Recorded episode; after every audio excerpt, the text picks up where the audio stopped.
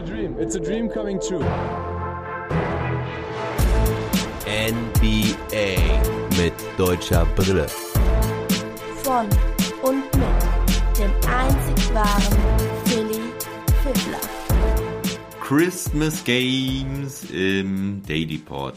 Heute bei NBA mit deutscher Brille. Fünf Spiele vom gestrigen ersten Weihnachtstag. Leider insgesamt ziemlich enttäuschend, denn kein Spiel war wirklich spannend, kein Spiel wurde in den letzten Sekunden erst entschieden. Und auch die deutschen Spieler konnten bis auf Dennis Schröder kein Erfolgserlebnis verzeichnen und die Lakers mit Dennis Schröder haben ja gegen Dallas Mavericks gespielt, also da musste es ja auch einen Sieger geben. Aber die Boston Celtics verlieren zudem gegen die Brooklyn Nets und die Denver Nuggets gegen die LA Clippers. Ja, in dieser Folge erstmal die drei Spiele der deutschen Spieler und dann blicken wir auch noch kurz auf die zwei anderen Spiele, bis es dann noch ein paar News aus Houston gibt. Wir gehen chronologisch vor. Zuerst das Spiel Boston gegen Brooklyn. Die hatten ja in der Preseason schon mal gegeneinander gespielt. Da hatten die Brooklyn Nets die Celtics ganz schön abgeschossen. Und es sollte heute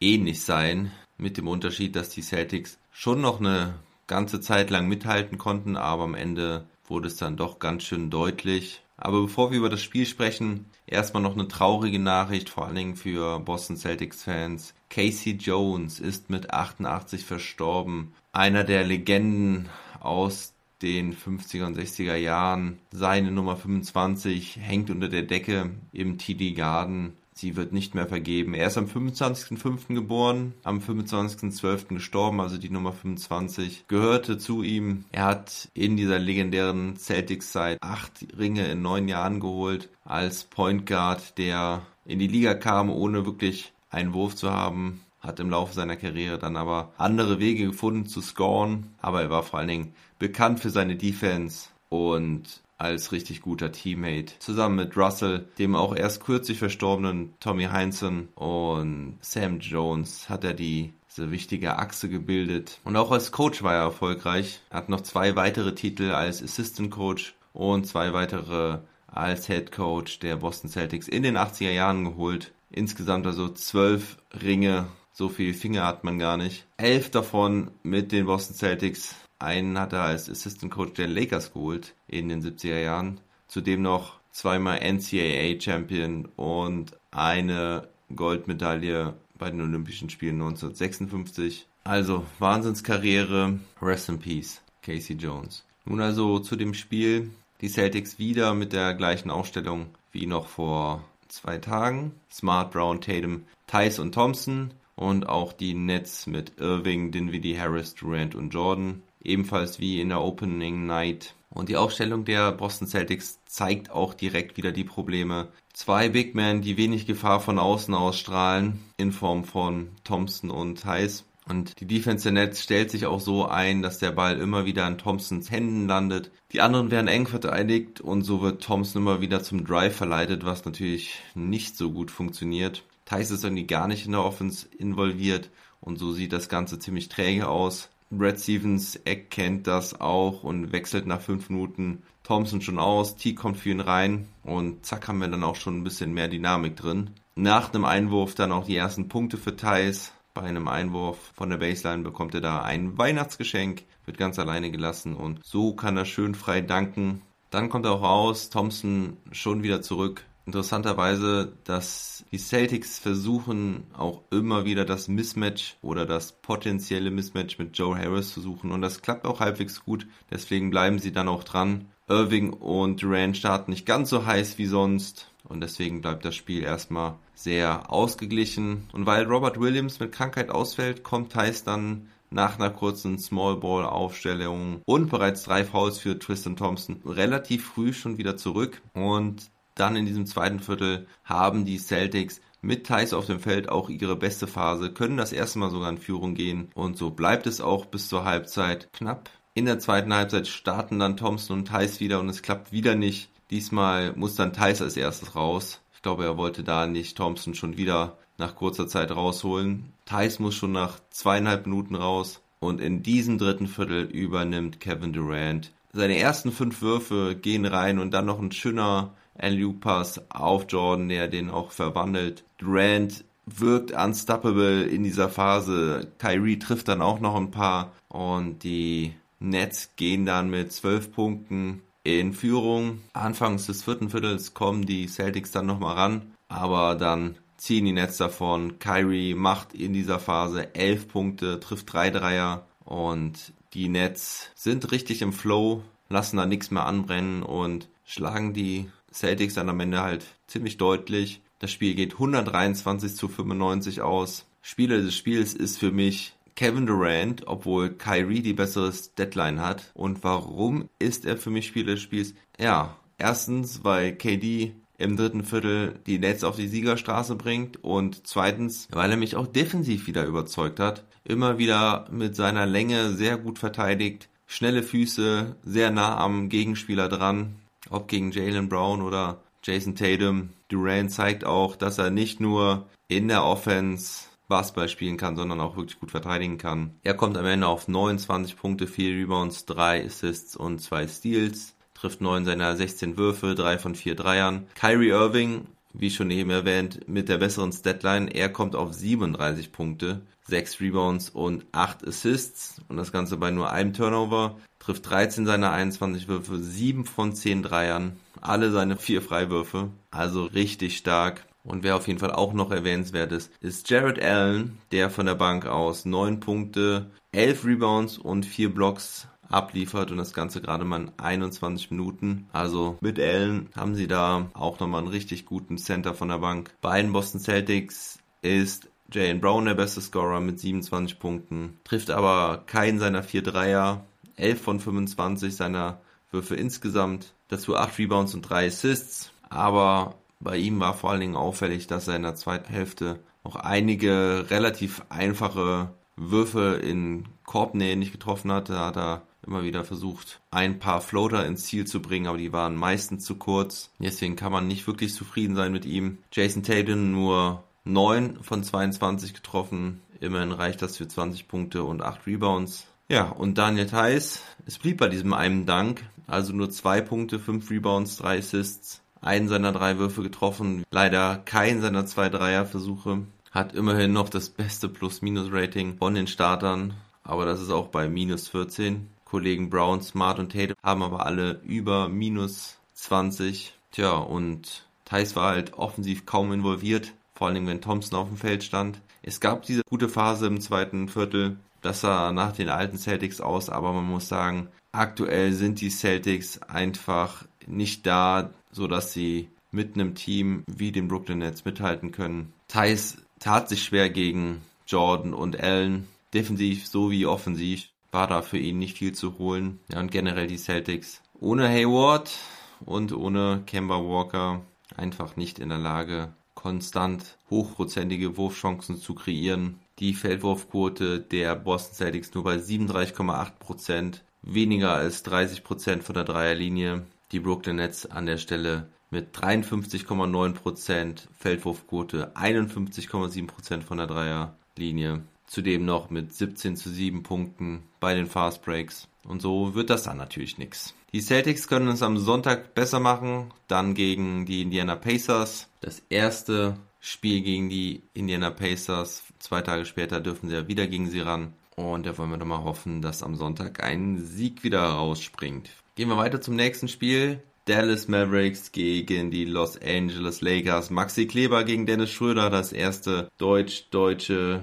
Duell. Beide hatten ja ihr erstes Spiel verloren, die Lakers gegen die Clippers und die Mavericks gegen die Phoenix Suns. Und auch hier beide mit den gleichen Starting Fives wie im Spiel zuvor. Doncic, Hardaway, Richardson, Dorian Finney-Smith und Paul gegen Schröder, Kentavious Caldwell Pope, LeBron James, Anthony Davis und Marc Gasol. Die Mavs mit dem besseren Start. Schröder macht dann seinen ersten Midrange-Jumper in Isolation. Defensiv spielte er gegen Luca, also Point Guard gegen Point Guard. Stellenweise haben sie dann gedoppelt, vor allem wenn er dann in Korbnähe kam oder aufgepostet hat. Luca leider wieder ohne Touch am Anfang. Deswegen geht die Taktik der Lakers dann halt auch gut auf. Auch wenn Luca den Ball dann rausgibt, können die Mavs das meist nicht nutzen. Josh Richardson trifft die Dreier leider auch nicht so gut wie in der Preseason. Währenddessen führt die Lakers Defense immer wieder zu leichten Punkten für die Lakers. Schröder mit einer richtig guten Partie von Anfang an, trifft sehr hochprozentig und die Mavs tauschen dann anders als noch im ersten Spiel. Willie Colley Stein kommt für Powell. Willie Colley Stein also nicht erst in der zweiten Halbzeit.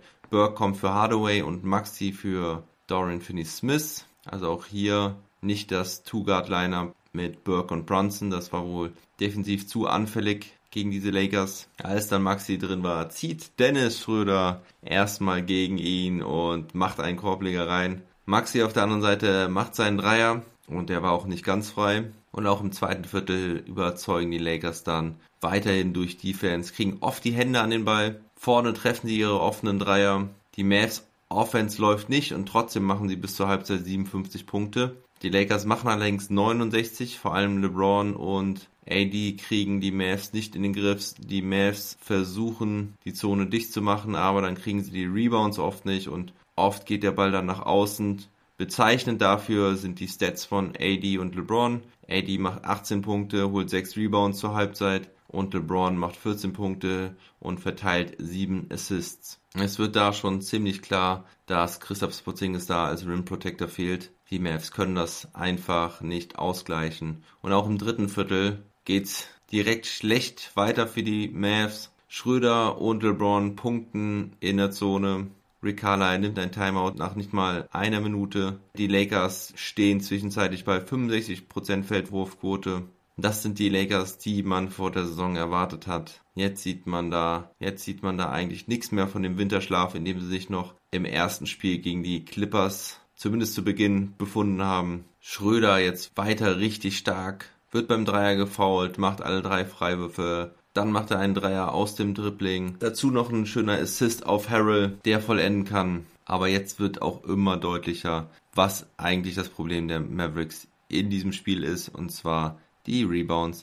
Sie lassen sich die Rebounds wegschnappen. Und Folge dieser Offensiv-Rebounds der Lakers sind dann halt auch immer wieder Second Chance Points. Die Lakers führen in dieser Kategorie jetzt schon mit 22 zu 0. Und weder Willie Collistein noch Boban, der dann im vierten Viertel kommt, können das nachhaltig ändern. Immerhin für die Mavericks gibt es nach einem weiteren frühen Timeout im vierten Viertel nochmal einen 7-0-Run. Boban kann dann ganz gut die Mismatches nutzen, die er unterm Korb hat, aber die Lakers stellen die Defense direkt um, schaffen es dann, dass die Anspieler auf Boban verhindert werden und hinten bleibt es weiterhin das gleiche. Keine Rebounds, es ist wirklich erschreckend, wenn man das als Mavs-Fan so sieht. Echt nicht schön. Die Lakers ziehen davon und die spielentscheidende Szene dann Schröder. Vier Minuten vor Schluss, zieht zum Korb mit Foul, auch wenn er einen Freiwurf nicht macht. Das war der Dagger, denn das sind jetzt wieder 18 Punkte und er gewinnt mit seinen Lakers am Ende mit 138 zu 115.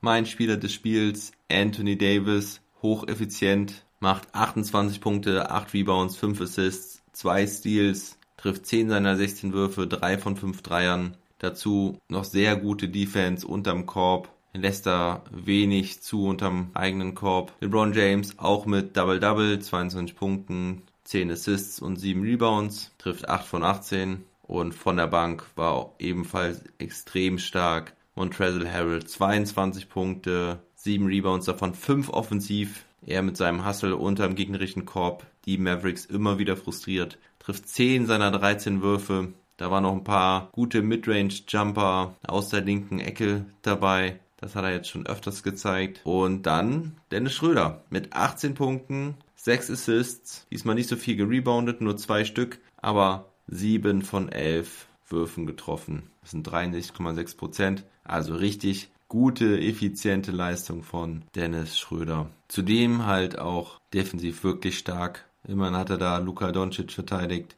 der fast 20 Zentimeter größer als er ist. Und auf der anderen Seite bei den Dallas Mavericks Luka Doncic zwar mit 27 Punkten, 4 Rebounds und 7 Assists, trifft am Ende immerhin 9 von 19 und 2 von 5 Dreiern. Erfreulicherweise auch 7 seiner 8 Freiwürfe. Aber er wirkt immer noch nicht ganz in Season Shape. Josh Richardson mit 17 Punkten, genauso wie Trey Burke. Tim Hardaway nur mit 10 Punkten, 4 von 12. Und Maxi beendet das Spiel mit 5 Punkten und 5 Rebounds und 2 Steals. Hatte nur zwei Würfe, den einen hat er getroffen. Also auch sehr ruhig, vor allen Dingen offensiv. Defensiv hat er auch nicht so viel Impact, wie er schon oft gezeigt hat. Hat dann auch im vierten Viertel gar nicht mehr gespielt. Also irgendwie ein gebrauchter Abend für Maxi. Ich hoffe, das wird in den nächsten Spielen besser. Aber die Mavs sowieso nicht ganz auf der Höhe. Gerade defensiv waren sie wieder mal ziemlich chancenlos, vor allen Dingen gegen Anthony Davis. Da konnten weder Paul noch Willie Collistein noch Maxi irgendwie was dagegen setzen. Und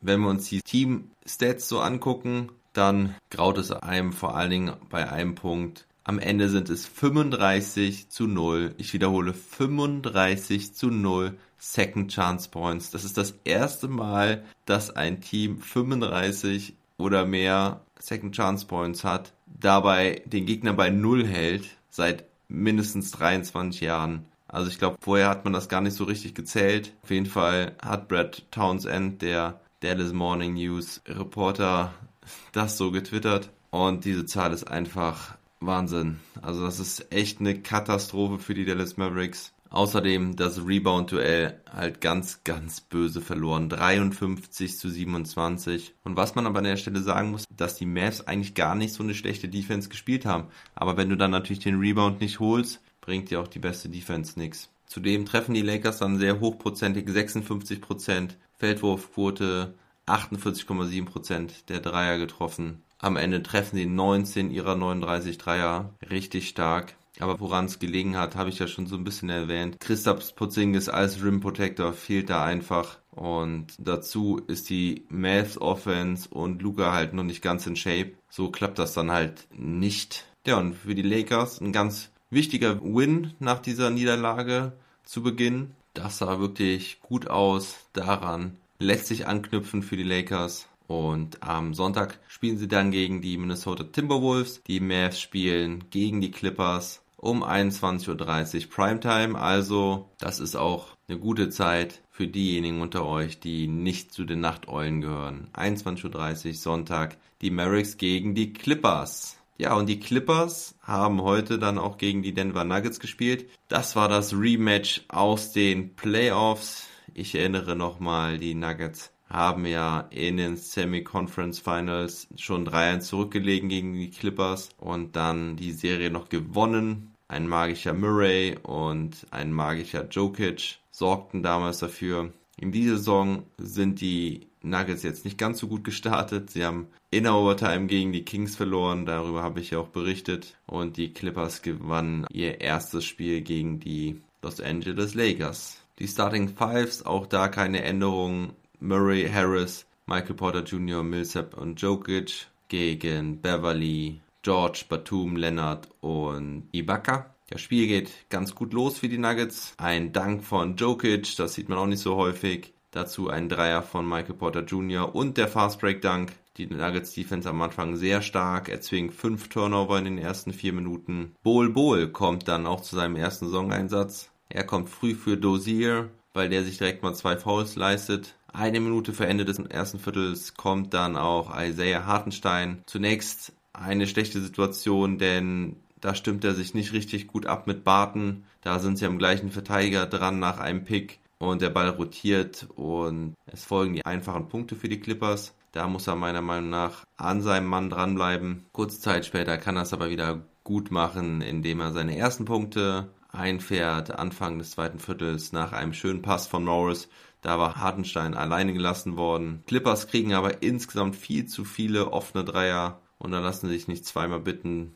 Die Dreier fliegen den Nuggets nur so um die Ohren. George dominiert in der Phase, trifft drei Dreier, ein Fadeaway-Jumper aus der Mitteldistanz und die Clippers setzen sich so langsam ab. Hartenstein kann noch einen Anspieler unter den Kopf verwandeln. Hinten ein Block gegen Reggie Jackson, der aber genau in Patrick Pattersons Hände fällt der dann einen Dreier daraus macht. Ein bis zwei Minuten später dann gute Hände von Hartenstein gegen Paul George. Ja, er zwingt ja den Stil, der in einem And-One Fast Break von Will Barton endet. Gute fünf Minuten von Isaiah, aber die Clippers bleiben heiß und Mitte des zweiten schon acht Spieler mit mindestens einem Dreier, 11 von 17, das sind 64,7 Prozent. Jokic ist zwar wieder auf Triple-Double-Kurs, aber Murray nur vier Punkte, ein getroffener Wurf und nur ein Assist, wieder ganz schwach. Also das ist noch nicht der Murray, den wir aus der Bubble kennen. 72 zu 55 zur Halbzeit. Da helfen wohl nur noch die Comeback Nuggets, die wir in der Bubble kennengelernt haben. Murray kommt dann ein bisschen ins Laufen in der zweiten Halbzeit, macht mal zwei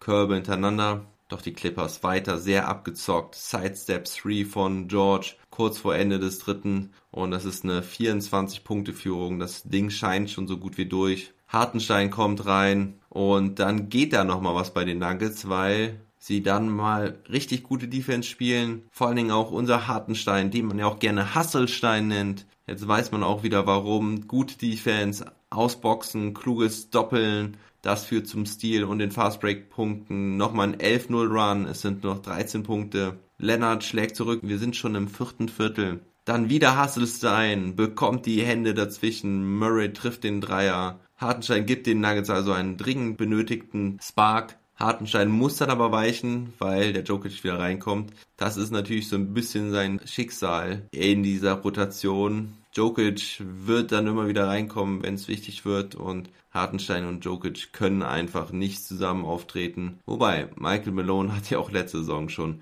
Plumlee und Jokic öfters mal gebracht. Murray scheint jetzt auch so langsam in Fahrt zu kommen, macht in der Phase 7 von 8 Feldwürfen rein. Das ist also wieder der alte Bubble Murray, den wir so geliebt haben. Und dann Schrecksekunde, Leonard geht K.O., er bekommt den Ellbogen von die Backe ab gegen Skin, aber volles Rohr. Leonard liegt am Boden, da, da hat sie ihn wirklich auf jeden Fall mal kurz die Lichter ausgeblasen. Muss dann da behandelt werden. Es, es gibt eine Unterbrechung. Er muss aus, kommt auch nicht wieder, aber der Terminator wird es auf jeden Fall überleben. Die Nuggets lassen sich nicht abschütteln. Sie bewegen sich die ganze Zeit dann so im Bereich von 11 bis 14 Punkten. Eine Minute 10 vor Schluss hat dann Bart nochmal einen offenen Dreier kreiert bekommen von Murray. Er macht ihn aber nicht. Es bleiben also 11 Punkte und damit ist dann auch das Spiel entschieden. Am Ende geht es 108 zu 121 aus. Spieler des Spiels auf jeden Fall Paul George. Er hat am Ende 23 Punkte, 5 Rebounds, 9 Assists,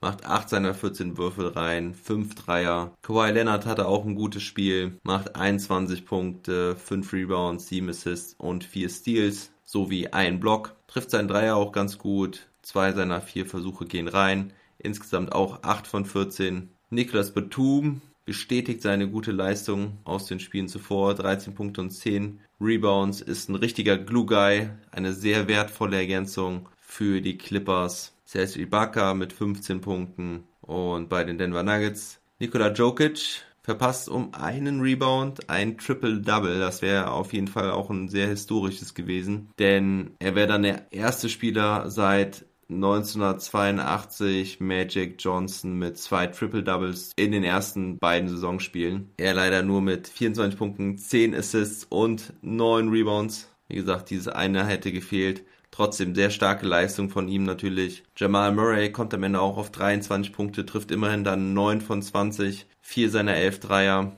Dafür, dass er am Anfang, glaube ich, wieder 1 von 7 hat oder so eine richtig gute zweite Halbzeit. Und Isaiah Hartenstein beendet seine Partie mit sechs Punkten, fünf Rebounds, einem Assist und einem Block, trifft drei seiner fünf Würfe und das in gerade mal neuneinhalb Minuten. Also der Junge bringt wirklich Energie von der Bank. Er erfüllt seine Rolle perfekt. So kann es weitergehen für ihn. So macht er seinem Namen Hasselstein alle Ehre. Weiter so, Isaiah. Ja, die Clippers gewinnen dieses Spiel, indem ihre Offense sehr hochprozentig läuft. 50% der Dreier, 55% insgesamt Feldwurfquote und die Clippers bekommen ihre Rache, können die Nuggets diesmal besiegen und die Nuggets jetzt mit 0 zu 2 etwas unter Druck. Am Montag geht es dann gegen die Houston Rockets weiter, die ja noch kein Spiel bestritten haben. Da müssen sie langsam mal zusehen, ihren ersten Sieg zu holen. Wir gucken auf die anderen beiden Spiele, die vorher noch waren. Die Warriors gehen bei den Milwaukee Bucks unter 99 zu 138. Die Warriors konnten aber zunächst noch halbwegs dranbleiben. Erst Mitte des dritten Viertels sind dann die Bucks davongezogen. Chris Middleton mit einer super Leistung wieder mal 31 Punkte, 10 von 15, 6 von 8 Dreiern getroffen, dazu 4 Rebounds, 5 Assists und 2 Steals. Janis nur mit 15 Punkten und 13 Rebounds. Nicht so auffällig, aber dennoch ein dickes Double-Double am Start. Bobby Portis war ziemlich gut von der Bank, 10 Punkte und 12 Rebounds. Und bei den Warriors Steph Curry mit 19 Punkten, 4 Rebounds, 6 Assists, aber auch wieder nur 6 von 17 getroffen und vor allen Dingen nur 2 seiner 10 Dreierversuche. Das Händchen hat er noch nicht ganz gefunden, aber das liegt natürlich auch daran, dass sein Team nicht wirklich gut aussieht, vor allen Dingen nicht gefährlich von Downtown. Wiggins trendet wieder bei Twitter. Das heißt eigentlich nichts Gutes. Er trifft nur 6 seiner 18 Würfe. Von seinen 4 Dreierversuchen keinen getroffen. Immerhin, Wiseman ist ein Lichtblick. 18 Punkte, 8 Rebounds und 3 Blocks. Zwei schwere Spiele für die Warriors zu Beginn. Ich hoffe für sie, dass sie jetzt demnächst mal einen etwas leichteren Gegner bekommen und dann auch mal ihren ersten Sieg wiederholen können. Die Pelicans haben bei den Miami Heat gespielt. Auch da am Ende eine relativ klare Nummer 98 zu 111 für die Miami Heat. Duncan Robinson mit einem Christmas Night Record. Er trifft in der ersten Halbzeit 6 Dreier. Das ist ein Rekord für die Christmas Night in einer Halbzeit. Robinson am Ende mit 23 Punkten, 5 Rebounds, 7 Dreiern, Dragic 18 Punkte, 9 Assists und 4 Steals. Williamson und Ingram waren auch wieder ziemlich stark. Williamson mit 32 Punkten und 14 Rebounds. Brandon Ingram mit 28 Punkten. Ja, und das war's mit den Christmas Games. Wie ich ja sagte, alle Spiele ziemlich eindeutig. Das ist schade. Kommen wir jetzt nochmal zu den Houston Rockets. Da gab es dann heute die Info, dass die Marcus Cousins, Eric Gordon, Jordan Wall und Two-Way-Player Mason Jones raus sind für die Partie morgen in Portland. Und zwar wegen Health and Safety Protocols. So hat es Vogue getwittert. Ben McLemore und Kenny Martin Jr. sind beide positiv auf Corona getestet worden. Die sind also auch raus. Dafür sollte James Harden dann spielen können. Ja, das war's mit dem Pod für heute. Den nächsten Pod gibt es dann am Montag früh, dann das erste Mal mit dem Long Monday. Das heißt, ich küre den German Player of the Week, das German Player of the Week und das Team of the Week. Dazu eine Zusammenfassung der Woche und natürlich auch die Spiele von Samstag und Sonntag Nacht. Also Leute, habt noch einen schönen zweiten Weihnachtstag. Lasst Weihnachten schön ausklegen. Bleibt am Ball. Never stop ballin'.